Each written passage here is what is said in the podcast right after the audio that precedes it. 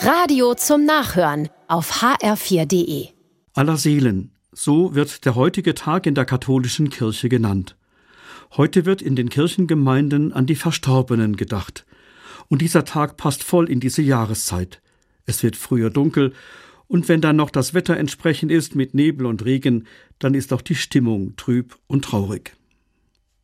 Wenn gerade in diesem Jahr ein lieber Mensch gestorben ist, dann bekommt das Denken an die Verstorbenen im November ein ganz anderes Gewicht. Dann sind die Tage des Abschieds wieder ganz nahe.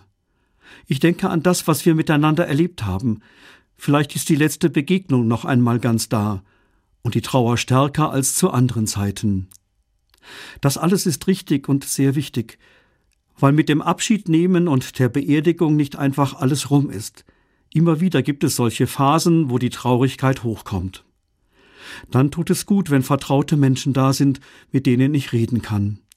Und dann kann es auch hilfreich sein, wenn eine größere Gemeinschaft mich begleitet. Darum gehört für mich zum Allerseelentag der Gottesdienst. Gemeinsam an die Verstorbenen denken, das hilft. Im Gottesdienst hören wir Worte aus der Bibel, die trösten können. Und wir feiern, Gott ist bei uns und lässt uns gerade jetzt nicht allein. In unserer Kirchengemeinde gibt es einen besonderen Brauch. Wir feiern am frühen Abend, wenn es schon dunkel ist, Gottesdienst.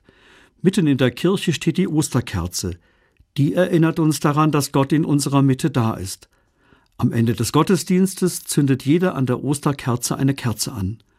Und mit diesen Kerzen ziehen wir gemeinsam zum Friedhof, wo die Kerzen dann auf die Gräber der Verstorbenen gestellt werden. Das ist ein tröstliches Zeichen.